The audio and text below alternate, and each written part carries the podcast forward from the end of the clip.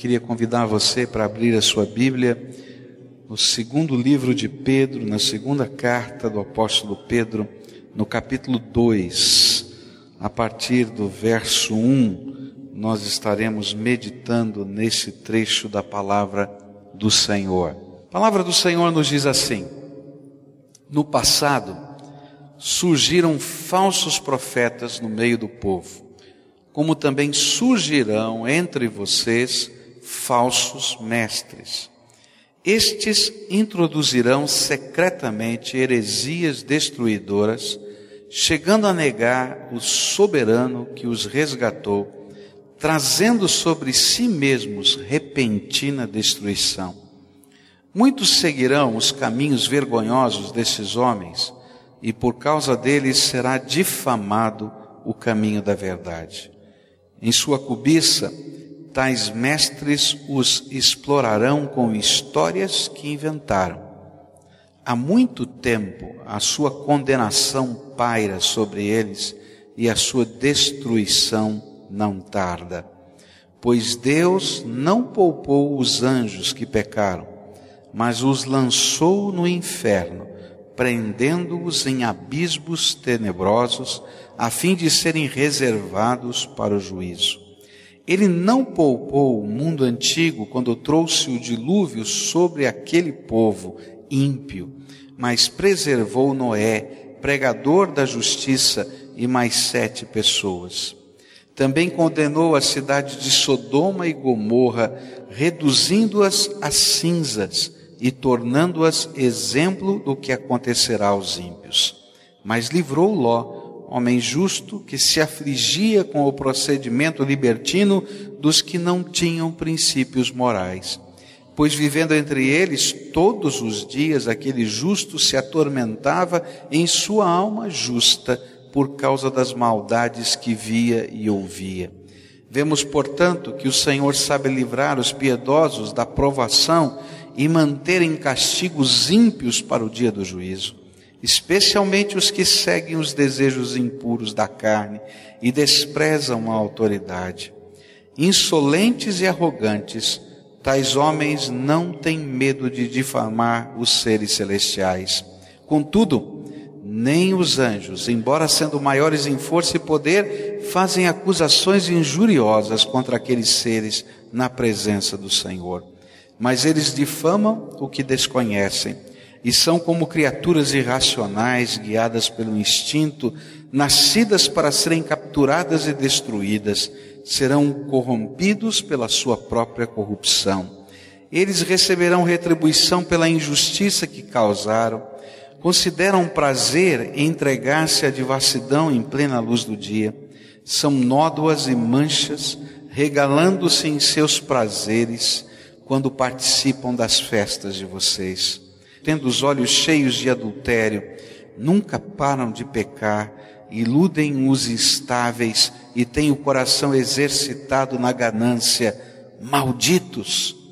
Eles abandonaram o caminho reto e se desviaram seguindo o caminho de Balaão, filho de Beor, que amou o salário da injustiça, mas em sua transgressão foi repreendido por uma jumenta, um animal mudo que falou com voz humana e refreou a insensatez do profeta. Esses homens são fontes sem água e névoas impelidas pela tempestade.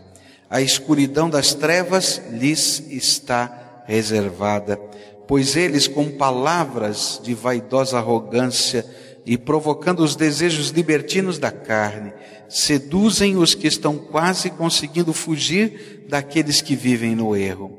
Prometendo-lhes liberdade, eles mesmos são escravos da corrupção, pois o homem é escravo daquilo que o domina.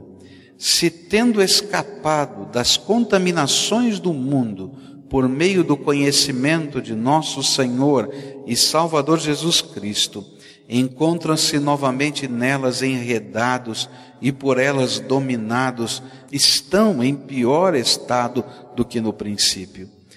Teria sido melhor que não tivessem conhecido o caminho da justiça do que depois de terem conhecido voltarem as costas para o santo mandamento que lhes foi transmitido. confirma-se neles que é verdadeiro o provérbio: o cão volta ao seu vômito, e ainda a porca lavada volta a revolver-se na lama.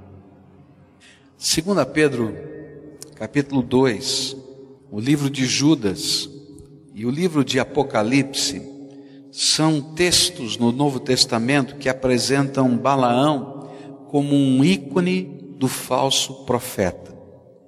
Na verdade, ele é identificado como o modelo daqueles que vivem um tipo de espiritualidade divorciada da ética e da coerência prática.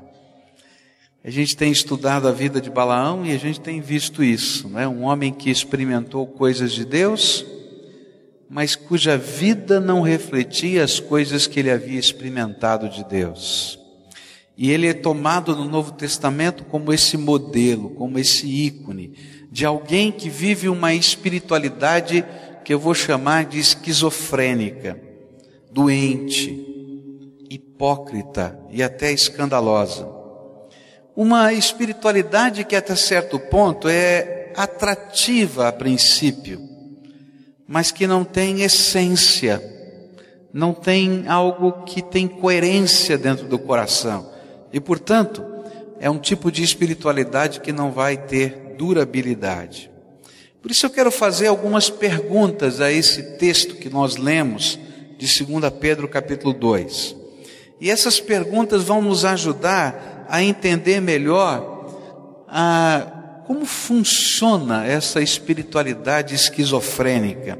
Como são esses líderes e como são esses crentes modernos que a Bíblia fala que vivem no estilo e creem e professam a sua fé no estilo de Balaão? A primeira pergunta que eu vou fazer para o texto, lá de 2 Pedro, é: quem são essas pessoas?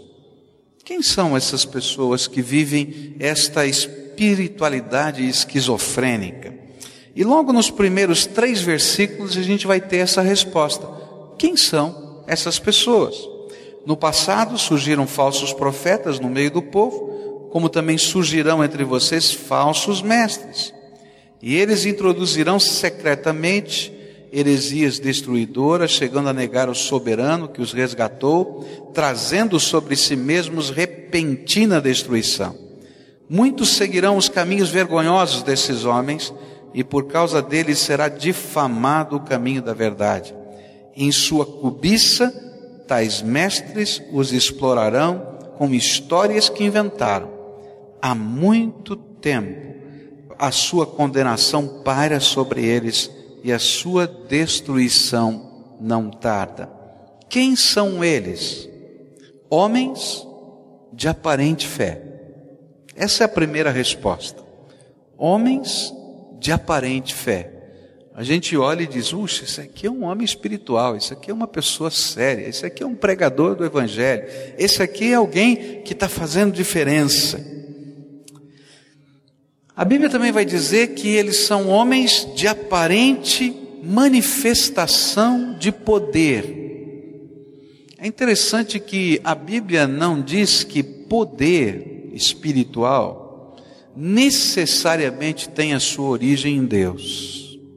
Manifestação de poder, só por manifestação de poder, à luz da palavra de Deus, não afirma, não garante que essa manifestação tem a sua origem no céu. Porque existem poderes atuando na terra que têm a sua origem no inferno. É isso que a Bíblia tem a nos ensinar. Mas se a manifestação do poder não é em si mesma uma caracterização de verdadeira espiritualidade divina, então como é que a gente pode reconhecer? E aí a palavra nos diz que a manifestação de poder tem que estar aliada a uma vida que demonstra a piedade. Ou seja, poder desconectado de santidade é algo diabólico. Está entendendo?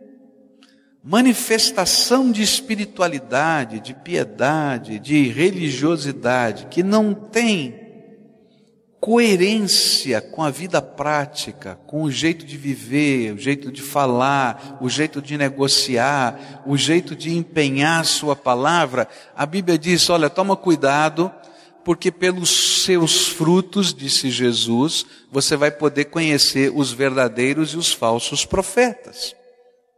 E o pior é que, com o seu estilo de vida e crença, sutilmente, e aqui é essa ideia que eles vão secretamente, a palavra que está aqui pode ser traduzida como sutilmente, eles vão descaracterizando o verdadeiro cristianismo, num estilo de fé que não tem vida e por não ter vida não terá poder do céu.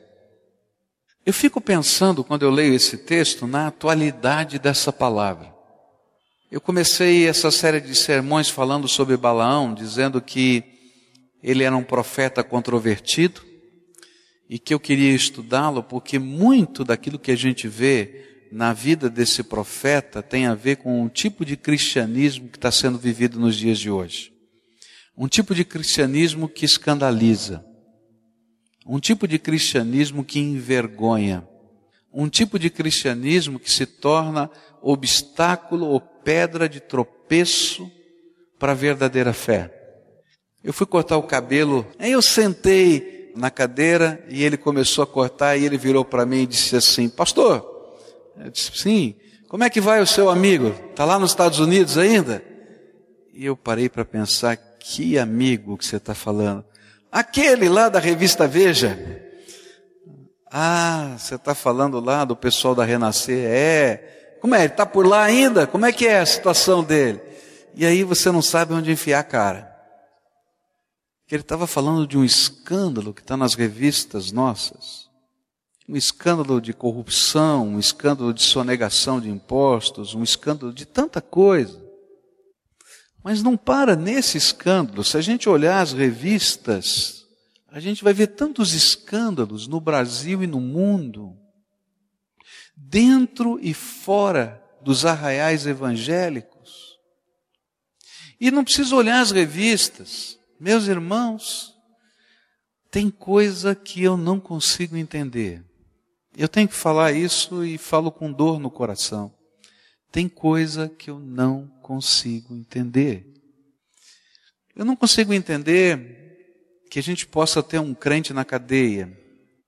Eu não consigo entender que a gente possa ter um crente, alguém que se diz crente, que é membro de uma igreja evangélica, ou até da nossa própria igreja, que a gente tem que ir à casa dessa pessoa porque houve um abuso sexual por parte dessa pessoa com o seu filho ou com a sua filha. Eu não consigo entender a normalidade com que tantas vezes a gente trata o adultério.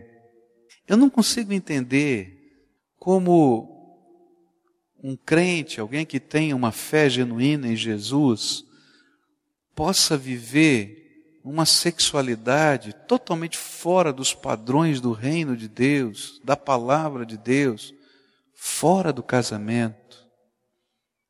Eu não posso entender alguém que tenha um compromisso sério com o Senhor Jesus e que esteja vivendo experiências homossexuais. Eu não consigo entender uma série de coisas que eu não consigo entender como estas coisas vão entrando no meio da congregação e vão se tornando normais. Outro dia eu falava com um líder que está vivendo uma situação complicada, e aí, como se fosse a coisa mais natural do mundo, a pessoa vai falando para a gente que tem experiências de adultério já há muitos anos, com várias pessoas. Você diz assim: que tipo de cristianismo a gente está vivendo? Vocês estão entendendo o que eu estou falando? Meus irmãos, se às vezes um pastor falasse o que ele assiste, o que ele vê dentro da casa e das famílias que ele visita, o mundo ficava envergonhado desse tipo de fé e cristianismo. A palavra de Deus nos diz que nos últimos dias surgiriam no meio das congregações gente desse tipo, que com o seu estilo de vida, sutilmente fazem do cristianismo uma fé inócua. O seu estilo de vida se transforma em uma doutrina. Gente, a maior pregação que existe não é essa que a gente prega do púlpito. É aquela que a gente vive e as pessoas assistem todos os dias. E com a nossa vida nós estamos pregando um tipo de fé que é destruidora do maior elemento de poder do Evangelho. Meus irmãos, o maior elemento de poder do Evangelho é a libertação que Cristo nos dá do poder do pecado. A mensagem do Evangelho é tremenda, meus irmãos. É que Cristo nos perdoa, que Ele nos lava, que Ele morreu na cruz por nós, que o Seu sangue é poderoso. Mas não para somente no passado. Mas esse Cristo entra na nossa vida e Ele é o libertador, e Ele transforma a nossa vida. E nós que éramos escravos de todas estas coisas, não precisamos ser mais, porque o poder do Evangelho nos liberta. É isso que a Bíblia ensina. Mas quando a gente começa a viver um tipo de fé que é tão incoerente com essa mensagem, nós estamos pregando algo que ninguém mais vai crer. A sutileza desses homens reduzem a nossa fé a uma acomodação ao estilo de vida que Satanás controla no mundo. A Bíblia diz que o curso deste mundo, o jeitão de viver do mundo, é controlado por Satanás. E de repente a gente quer viver um tipo de espiritualidade que celebra, que canta, que adora, que contribui, que faz um grande ajuntamento, mas que não tem coerência na vida, que não muda nada. E que começa a praticar e viver exatamente aquilo que Satanás controla no mundo. Então, os nossos valores vividos não são diferentes dos valores que todo mundo tem nessa sociedade. A nossa maneira de encarar a realidade não é diferente da maneira como a maioria das pessoas no mundo é, encaram. E aí a palavra de Deus está nos dizendo que o Evangelho perdeu o seu sabor, o seu sal, o seu elemento preservador. E ele deixa de ser Evangelho. E aí o apóstolo Pedro chega a uma conclusão tremenda. Ele diz assim: essas pessoas negam a Jesus. Mas como negam a Jesus? Eles são pregadores de Jesus. E ainda que no princípio pareça que eles são pregadores de Jesus, adeptos do Senhor, ao perderem o poder libertador e salvador do Evangelho, eles criam uma espécie de cultura religiosa demoníaca, onde Jesus passa a ser apenas um ícone de santidade, ou quem sabe um sábio, quando muito um profeta, mas não o salvador e não o libertador das nossas vidas. E dessa maneira, eles negam a Jesus. E de repente, então, a nossa pregação, ao invés de ser o caminho da salvação, para muitos se transforma em caminho de perdição, porque nos faz acostumar-nos a uma mensagem sem ter coerência na vida. E faz com que exista dentro do nosso tipo de fé um sincretismo que vai afastando as pessoas do verdadeiro Salvador e do verdadeiro compromisso da salvação. O apóstolo Pedro está dizendo que o Balaão moderno é um tipo de homem, de mulher, de líder, de igreja, de pastor, de crente, que não promove e que não vive um compromisso de fé com Jesus, que seja transformador das suas palavras e dos seus atos. E aí nós escandalizamos o mundo com os nossos pecados que contradizem o Evangelho. Eu fico pensando, como é que Deus vê essas coisas? Será que Ele vê com a mesma naturalidade como nós vemos? Esse texto, e nós vamos estudar, essa vai ser uma das perguntas que eu farei esse texto, nos diz que não.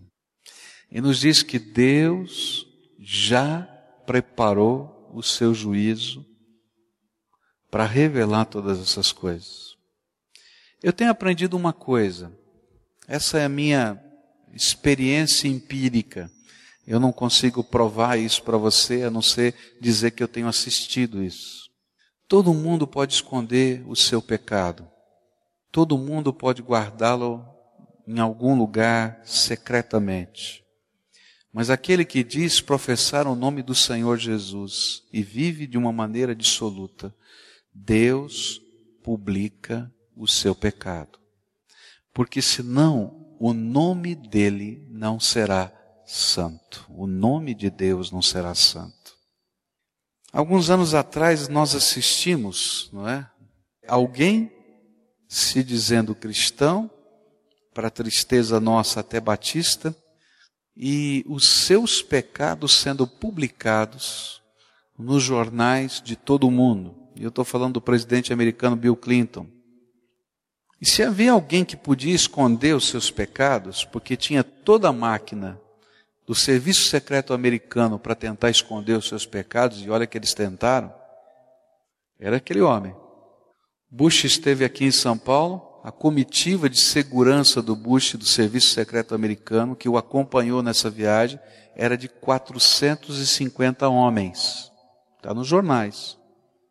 Agora você imagina quantos homens lá nos Estados Unidos estavam trabalhando pelo Bill Clinton só para fechar os buracos da sua sem-vergonhice. E ele não conseguiu. E isso foi escancarado para o mundo inteiro. E eu quero dizer a mesma coisa: Deus escancara os nossos pecados, para que o nome dele seja santificado. Porque o Evangelho do Senhor Jesus é o poder de Deus para a salvação e libertação de todo aquele que crê nele. Agora, se a gente está tentando viver um Evangelho que tenta misturar todas as coisas, e viver esse tipo de fé confusa, esquizofrênica, que tem um princípio na palavra e uma conduta tão diferente, então tem alguma coisa errada, ou com você ou com a palavra. E muitos olham e dizem: está vendo, essa palavra não faz efeito, porque você é o pregador da mentira. Essas pessoas, segundo Pedro, são os que dentro de nossas comunidades, porque Pedro diz que no meio do povo de Deus, são usados por Satanás para afastar e não aproximar o povo de Deus dos caminhos do Senhor, da mesma maneira controvertida como Balaão o fez com Israel. Eles são os pregadores que não vivem a sua pregação os professores que são a contradição dos seus ensinos, que através dos seus pecados se tornam escândalos e afastam os seus liderados dos caminhos do Senhor. São pastores que seduzem ao pecado suas ovelhas. Crentes que vivem de uma maneira menos justa e santa do que os incrédulos. A Bíblia diz: nada lhe sobrará além do juízo de Deus. Eu fico impressionado com algumas coisas que acontecem, irmãos, eu não entendo. Eu não entendo, por exemplo, um líder que, como muitos de nós, abre a nossa casa para evangelizar ou assumimos a missão de ser um discipulador. Qual é o nosso papel? Nós pegamos pessoas quebradas, machucadas da vida, arrebentadas, e vamos ministrar nessas vidas. Para quê? Para que haja transformação, para que o poder do Evangelho que a gente está dizendo que transforma, mude a vida.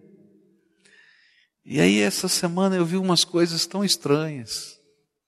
Eu vi um líder de céu, e eu vi um discipulador, que ao invés de ajudar essa pessoa a se transformar, foram levados a praticar as mesmas coisas que aquela pessoa que ele estava discipulando pratica.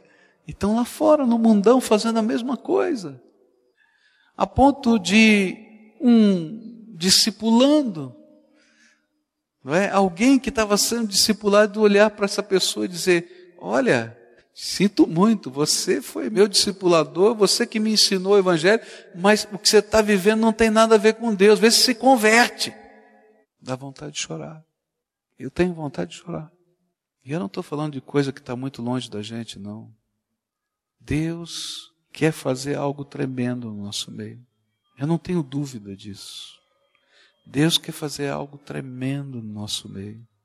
Mas Deus não suporta.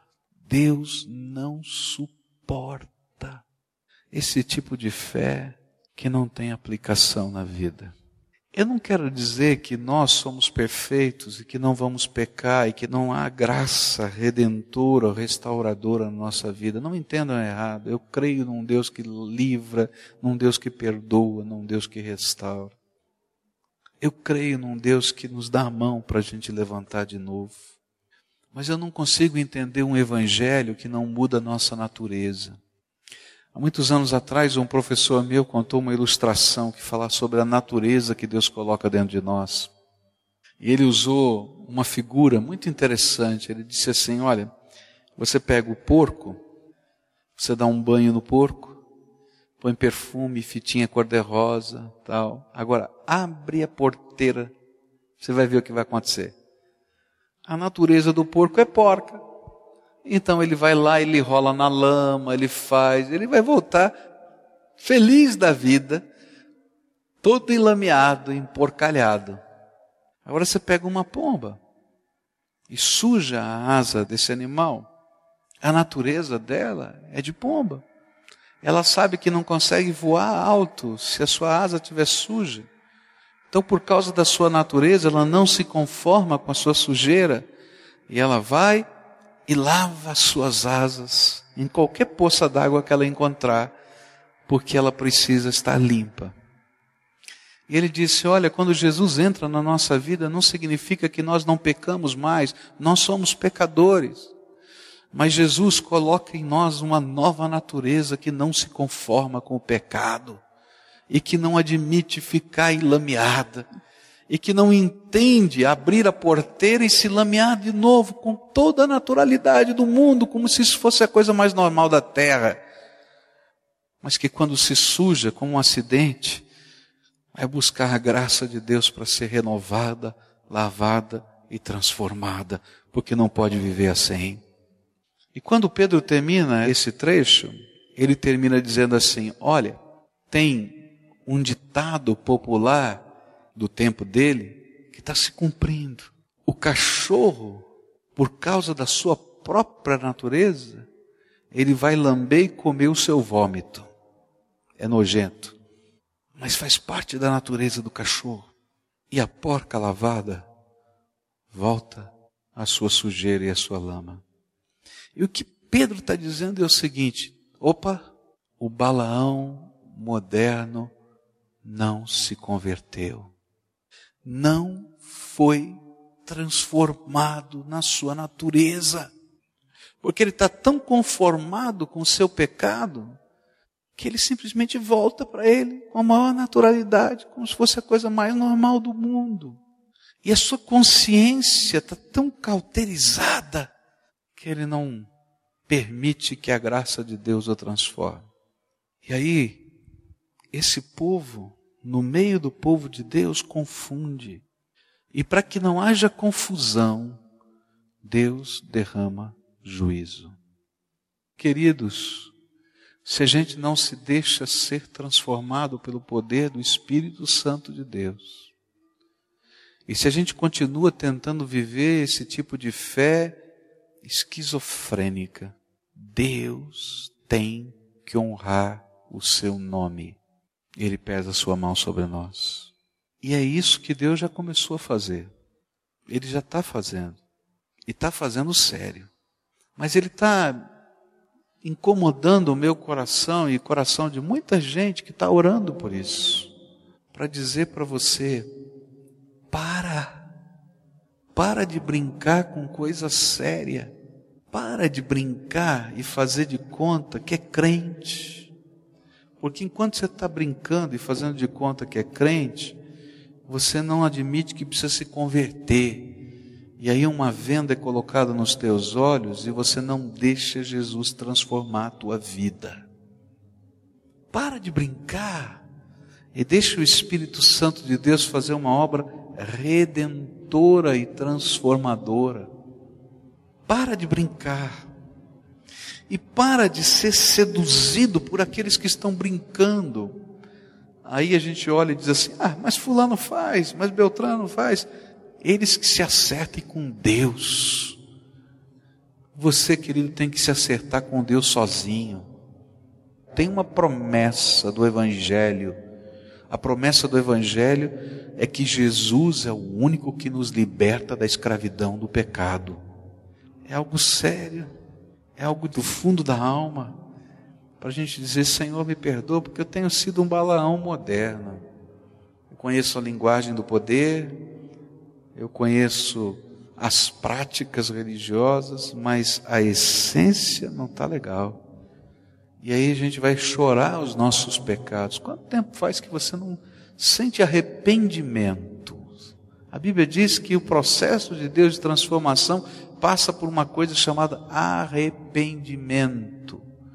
E sabe o que é arrependimento? É quando a gente sente a dor do nosso pecado, o peso do nosso pecado, e a gente diz: Eu não quero viver mais assim, e eu dou meia volta e peço o poder de Deus que venha sobre a minha vida. Mas o que eu tenho visto, meus irmãos, é que tantas vezes nós estamos tão acostumados ao pecado e nós achamos que a graça de Deus é uma coisa tão maravilhosa que a gente pode fazer qualquer coisa de qualquer jeito. E a gente não se arrepende mais dos nossos pecados. queria terminar só lembrando de um fato que aconteceu há muitos anos atrás na minha vida. A gente estava numa celebração de ceia e algo que eu nunca mais vi aconteceu conosco gente estava ali celebrando a ceia. Naquele momento que a gente diz: examine-se, pois, o homem a si mesmo, tome do pão, tome do vinho. O Espírito de Deus me compeliu a falar o seguinte: olha, a gente geralmente se examina, mas nunca se expõe. Eu não sei se vai ter alguém aqui que queira fazer isso. Mas se tiver alguém que queira vir aqui ao microfone e confessar publicamente os seus pecados, nós queremos orar por você. E eu tenho que dizer para você que eu achava que não vinha ninguém. Você já pensou se pegar esse microfone e dizer: Olha, povo de Deus, me perdoa, eu pequei, eu fiz isso, fiz aquilo, aquilo que está aí no teu coração. E aí começaram a levantar alguns irmãos. Primeiro deles era o vice-presidente da igreja na época. Pegou o microfone e falou: Pastor, eu quero começar. E aí ele começou a falar de algumas coisas que estavam no seu coração. E a igreja foi tão impactada, começou todo mundo a chorar. Aí levantou-se uma moça, pediu a palavra, falou das coisas que estavam acontecendo na sua vida e pediu perdão. E o povo de Deus começou a confessar os seus pecados com arrependimento. Quase que aquele culto não acaba, porque aquilo foi uma cadeia de libertação de Deus acontecendo no meio da gente. Porque a palavra de Deus é fiel, ela diz que quando a gente se arrepende dos nossos pecados e confessa, Ele é fiel e justo para nos perdoar os pecados e nos purificar de toda a injustiça. Eu sei dizer para os irmãos que a partir daquele dia, Deus começou uma coisa tremenda no nosso meio. Um verdadeiro avivamento. Um avivamento de santidade. Um avivamento de transformação.